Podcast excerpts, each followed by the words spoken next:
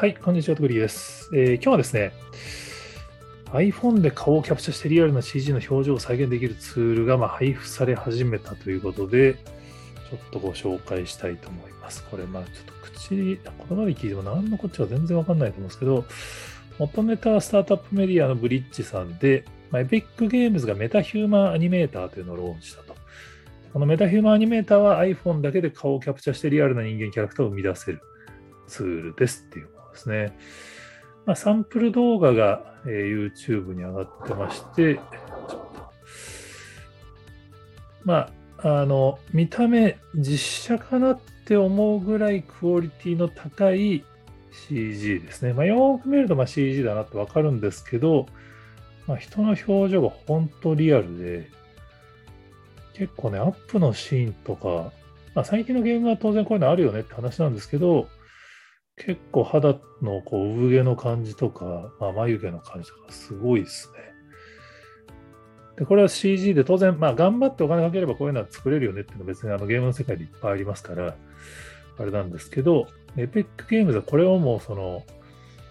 アンリアルエンジン5のオプションとして、メタヒューマアニメーターっていうのを出してるんですよね。ちょっとね、あの、骸骨っぽい感じになってる動画があるんですけど、まあ、人間の顔と CG の顔が半分半分で、いかにこのカメラでその表情がトレースされてるかっていうのがわかる仕組みになってて、これがね、やっぱ iPhone のカメラでできるってのはすごいですね。iPhone のカメラがやっぱこの立体的に人の顔を捉える機能を持ってるから、まあ、それでできちゃうっていう。なので、その CG のクオリティの高い CG のこのキャラクターの立体画像があると、それにこの表情の顔データをはめ合わせれば、そのままゲームの中のキャラクターをリアルに喋らせちゃうことができちゃうっていう。今までもそのモーションキャプチャーとかで似たようなことは当然できてたと思うんですけど、やっぱ顔って結構ハードルになってたと思うんですよね。で、今回の記事で、あ、やっぱそうだったんだと思ったのは、その韓国のバーチャルアイドルで、ネイブっていうのがいるんですよね。これ、なんか、もう速攻で、あの、MV が1000万再生とか超えて話題になって、個人的にも結構、あの、よく聞いてたんですけど、これも、その、実は Epic Games のアンリアルエンジンの仕組みで作られてたと。で、これはだからこの今のメタヒューマンアニメーターが作られる前に、できてるものなんで、多分その表情自体はその独自のやつでやってたんだと思うんですけど、独自というかその、ここまでシンプルになった、なる前のやつでできてたと思うんですけど、でもこういうバーチャルアイドルがその iPhone の表情組み合わせとかでできちゃうって、まあ、当然その高クオリティのそもそものその CG 素材を作るのがまあ我々一般人にはできないと思うので、いきなり一般人が VTuber 的にバーチャルアイドルのリアルなやつでやるのは、まあ、いきなりは無理だと思いますけど、その仕組みが今どんどん民主化されてるって話なんですよね。で、まあ、メイブの動画を見てる限りは、メイブの動画はあくまでかなり手で細かくやってるっぽいですけど、今回のメタヒューマンアニメーターとか組み合わせれば多分この名部の表情とかももう使ってんのかな？どうなんだろう？ちょっとこのメタヒューマンアニメーターが出る前に名部のあの MV 自体は取られてるんで今回のあのそのものを使ってるわけじゃないと思うんですけど、まあ、そういうのを使うことによってあれだけリアルな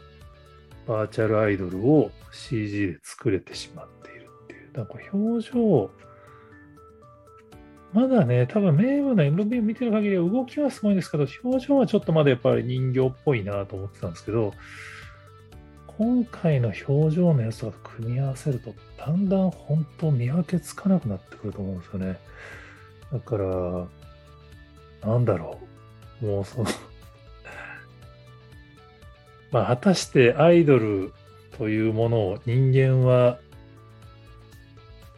リアルだからアイスのか、バーチャルでもアイスのかっていう、結構ね、ちょっともう、わかんないですよね、もうこうなってくるとね。まあ、個人的にちょっと期待しているのは、今回のこのメタヒューマンアニメーターみたいな技術があると、やっぱその、CG がかなり実写に近づいてくると思うんですよね。だから今まで CG はどっちかというと CG 映画として、まあ、ディズニーの CG キャラクターみたいな、こう、人間じゃないものをベースに CG 映画を作るって、まあ、トイ・ストーリーみたいなのが象徴的ですけど、まあ、ファンタジー的なものをやるのがメインでしたけど、こんだけ人間の表情もリアルになってくると、実写映画も無理に実写で頑張らなくて CG で作っちゃった方が早いんじゃねっていうパターンは増えると思うんですよね。結構、まあちょっと今ちょうどネットフリックスのワンピースの実写化が、まあ個人的にも楽しみであり不安で仕方がない感じになってますけど、まあ、進撃の巨人なんかはこの実写化失敗事例としてよく挙げられたりしますけど、でも、あのツイッターでその進撃の巨人のこうティザーなんかフル CG で作ってるやつが話題になったりするのを見ると、もうありきってその実写じゃなくても CG がメインで、その人間の演技をこういう 3D のバーチャルツールでより実写に近づけて、あるいは全編 3DCG アニメなんだけど実写に近い表現手法の方が相性がいいアニメみたいなのも増えんじゃねえかなって、ちょっと何言ってるかわかんないと思うんですけど、その、アニメと CG と実写の境界線みたいな、やっぱこういうツールによってガンガン解けてくっていう話だと思うんですよね。特に、まあその長編ものっていうよりは、こういうそのバーチャルアイドル的なもの、メイブみたいな案外こう MV 的なところから入ってく方が、めちゃめちゃリアルですからね。これねこれ考えると、案外なんか、まあ、今も実際の、あの生成 AI が作ったこうグラビアアイドルのやつが意外に値段ついて売れたりしてますけど、人間は果たしてその人間を好きになるのか、別にその人間じゃなくても、バーチャルなものでもいいのかみたいなのは、結構これから本当大きなテーマになってくる気がしますね。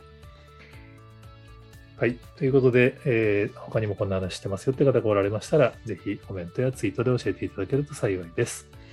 今日もありがとうございます。